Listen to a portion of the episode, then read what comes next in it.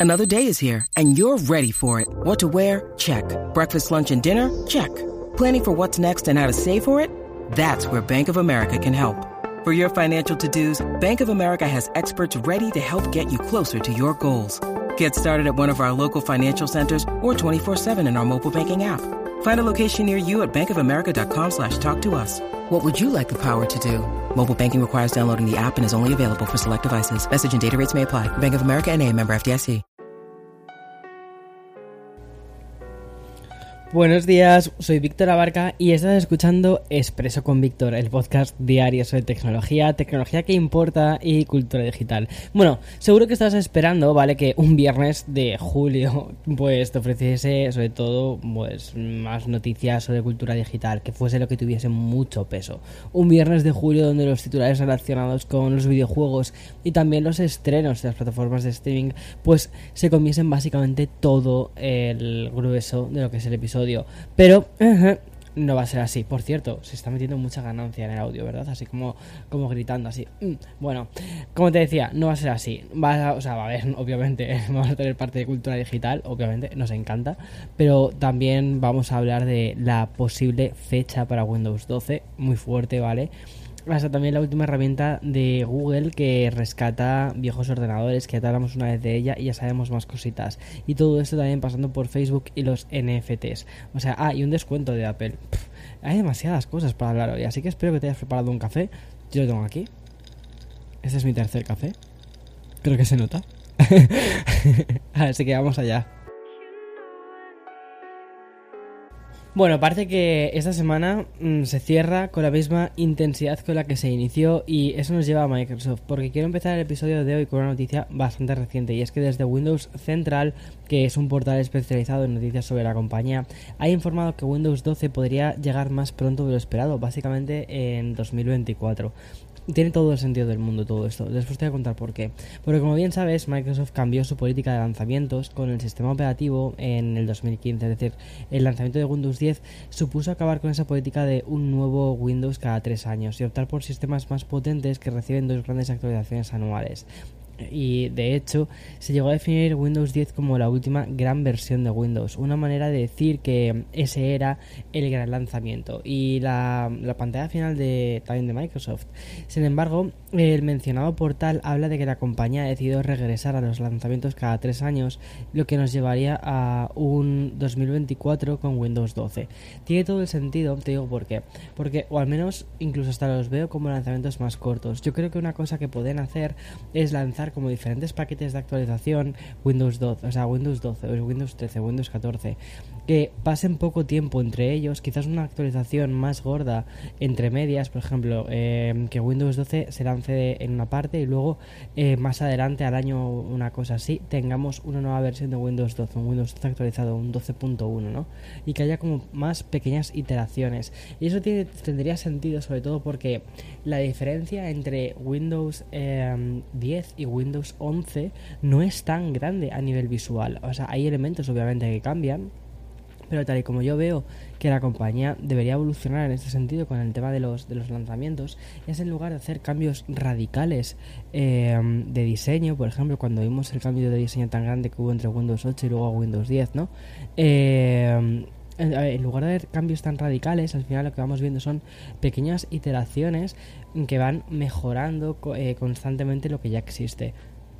Además, eso facilita muchísimo que la tecnología sea aprendida, sea ajustada, o sea, eh, y sea cómoda para muchísima más gente que quizás pues no tiene esa capacidad de adaptación tan grande que pueden tener personas que trabajamos y vivimos día a día con ella, ¿no? Eso creo que es una cosa muy positiva y me parece también bastante lógico. Pero bueno, si nos dejamos ya del 2024 eh, y volvemos con nuestra mente al presente, lo que sí que podemos celebrar es que Chrome OS Flex ya es una realidad. Si el número no te suena, vale, no te preocupes, aunque ya hablamos de esto hace bastante tiempo. Y es que este nuevo sistema operativo de Google que hoy sale en beta es más conocido por su definición. Eh, se va a dedicar a dar una segunda vida a los ordenadores que son antiguos, ya sean un Mac o un PC. Y con este sistema operativo Google lo que va a intentar es que estos dispositivos pasen a englobar los residuos que arañan el, medio ambiente. Y según datos de este gigante tecnológico, se consigue que hasta el 19% eh, se reduzca de estos desechos eh, electrónicos, es decir, dándoles a los ordenadores una segunda vida y en la reducción de consumo también energético. Esto me parece, la verdad, una idea súper potente. Cómo el software puede dar una segunda vida a, estos ordenadores. Y bien, esto fue anunciado durante el mes de febrero de este año y la herramienta permite que estos ordenadores resuciten gracias a la instalación de Chrome OS Flex. Y lo que empezó como un soporte para 250 dispositivos diferentes, bueno, pues Google ha asegurado que a día de hoy la cifra ha subido hasta llegar a los 400. Un listado que además puedes consultar en la página oficial que han habilitado para esto y que además incluye versiones también de Mac con más de 10 años de antigüedad. Y mm, esto me parece muy interesante porque al mismo tiempo que, ok, van a resucitar ordenadores, creo que también sería muy interesante ver hasta dónde pueden o se pueden aumentar el soporte que le o las actualizaciones que le pueden dar a teléfonos que llevan en el mercado pues más de tres años o más de cuatro años. Creo que también sería bastante bueno empezar desde, como que dice, desde casa, es decir, empezando por Android y dar soporte a mm, teléfonos que, um, que bueno, pues que no, no son tan antiguos. Además, bueno, Chrome OS Flex está orientado sobre todo a centros educativos y también empresas. De esta manera y con tan solo una instalación a través de USB, el sistema operativo consigue que estos viejos equipos que están obsoletos al menos queden actualizados. Una manera también de ahorrar en la inversión de equipos nuevos en plena recesión económica. Eso sí, Google advierte que la beta aún cuenta con una serie de problemas y desde la inestabilidad de los equipos a un arranque defectuoso. Obviamente Google han, anunciado ¿vale? que siguen trabajando en este Chrome OS Flex y me parece que realmente personalmente considero que es una muy muy buena idea la verdad Bien, y pasamos de Google a Apple. Quiero hacer un, eh, un em, anuncio muy, muy, muy rápido. Y es que ya se ha estrenado el descuento de volver a clase. Ese es un descuento que yo personalmente en mis años de universidad lo aprovechaba muchísimo. Y de hecho, ese descuento, gracias a ese descuento, me compré el Mac en aquel momento, un iMac. Este descuento vuelve a estar disponible también tanto para los eh, Macs como creo que también para los iPad, ¿vale? No estoy seguro de este, pero para los Mac, para los Mac fijos. Y además, ¿sabes qué? Han incluido nuevo MacBook Air M2 dentro de esta categoría de productos que pueden beneficiarse del descuento. Primero, tienes el descuento especial de estudiante que ya te suele hacer Apple cuando, cuando les dices que eres estudiante y además te dan una tarjeta de regalo de 150 euros, lo cual está genial. Y también te incluye un mes de, de creo que es de Apple Music, si mal no recuerdo, ¿vale? Eso te lo estoy diciendo de memoria. O sea que, bastante bien. Y bueno, y cambio de, de tema para hablarte de Facebook, ¿te acuerdas? Bueno, esa plataforma donde subías fotos y te hacías fan de señoras con una bolsa de plástico en la cabeza cuando llueve. Que, por cierto, el otro día vi a una y me, me dio tanta ternura que dije, mira, es que esto es lo que veía yo antes en Facebook. Bueno, pues bien, esta red social aún sigue vigente, lo creas o no, el número de usuarios eh, aunque se está reduciendo progresivamente, no desciende tanto como pensamos los millennials. Y una demostración es que desde Meta, la compañía matriz, se sigue innovando y actualizando la plataforma. Y lo último nos lleva a una cuestión que se estuvo reclamando muchísimos años, pero que ya va a llegar cuando esos usuarios que, que lo hacían seguramente ya no tengan ni siquiera cuenta en Facebook. Y me estoy refiriendo a la posibilidad de tener hasta 5 perfiles diferentes por cuenta. Bueno, pues según informan desde, desde Bloomberg, esta prueba está orientada en retener a los, usuarios más jóvenes, los cuales buscan un menor compromiso con las redes sociales, o al menos con su red social. Hay que recordar que además Facebook siempre ha tenido una política muy clara y bastante tajante con el, tema de, de, la identidad de los usuarios. Siempre se forzó a utilizar nombres reales y a disponer de un solo perfil por cuenta. Por lo tanto, de confirmarse esta actualización podríamos estar ante un cambio bastante grande de sus normativas y solo hace falta mirar a otra aplicación como Instagram para comparar y es que esta red social que también pertenece a Meta sí que permite el uso de nicks y de múltiples cuentas y permite que tengas que desde un mismo registro, desde un mismo login tengas varias cuentas asociadas, lo cual me parece que es una maravilla, sobre todo si gestionas varias cuentas. Como te decía en la introducción, una cuarta noticia antes de dejar el bloque más informativo y tecnológico y poder pasar al entretenimiento. Y esto nos lleva a los NFTs. En la misma semana en la que Celsius se ha declarado en bancarrota, la plataforma más grande del mundo especializada en la compra y venta de estos activos digitales ha anunciado que va a despedir al 20% de su plantilla. Y me estoy refiriendo a OpenSea, que ya he hablado muchísimas otras veces en el podcast de esta empresa. Bueno, ha sido su propio CEO el que ha anunciado esta drástica medida y es que el director culpó directamente a lo que ya conocemos con el nombre de invierno criptográfico y también al estado tan inestable en el que se encuentra la economía mundial. Y es que el CEO de OpenSea asegura que el despido del 20% de su plantilla preparará a la empresa en caso de que la recesión económica se prolongase más de 5 años seguidos. Lo cual, bueno, pues son medidas pues para poder ajustarse un poco a todo lo que está sucediendo. En fin, la verdad es que me parece eh, bastante, bastante interesante cómo, cómo está evolucionando todo el tema de los NFTs. Y voy a hacer una pequeña pausa y volvemos, volvemos después.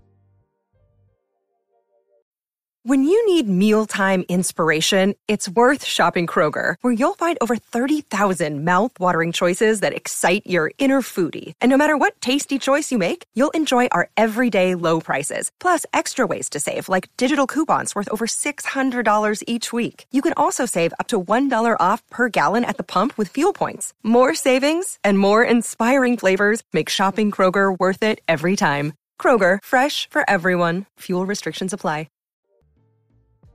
Bueno, y comienzo con el bloque de, de, videojuegos, que personalmente es uno que me gusta muchísimo, pero con un anuncio bastante sorprendente, y es que New York Times ha anunciado la adaptación física de Wordley. Bueno, este fue el fenómeno, viral de los juegos de palabras online que arrasó sobre todo a principios del 2022. Y es que esta adaptación del juego de mesa se va a llamar Worldly The Party Games y está diseñado para jugar con, más personas y también con equipos. Durante esta semana también conocimos que Sony va a lanzar PlayStation Stars o lo que es lo mismo el programa de lealtad que va a llegar a finales del 2022 y que va a incluir recompensas. De momento lo que sabemos es que estos, estos premios van a venir en forma de. Eh, menos mal, ¿vale? Porque cuando leía inicialmente la noticia esta mañana me llevo un susto. Y es que van a venir en forma de coleccionables digitales, pero no de NFTs, ¿vale? Igual que sucedió con el anuncio de Reddit, parece que algunas compañías han, le han cogido alergia a mencionar el concepto porque parece como algo maldito. Pero volviendo al tema de PlayStation Stars. Sony lo presenta como un servicio gratuito que va a ayudar a los jugadores a ganar premios por completar ciertas actividades y también campañas.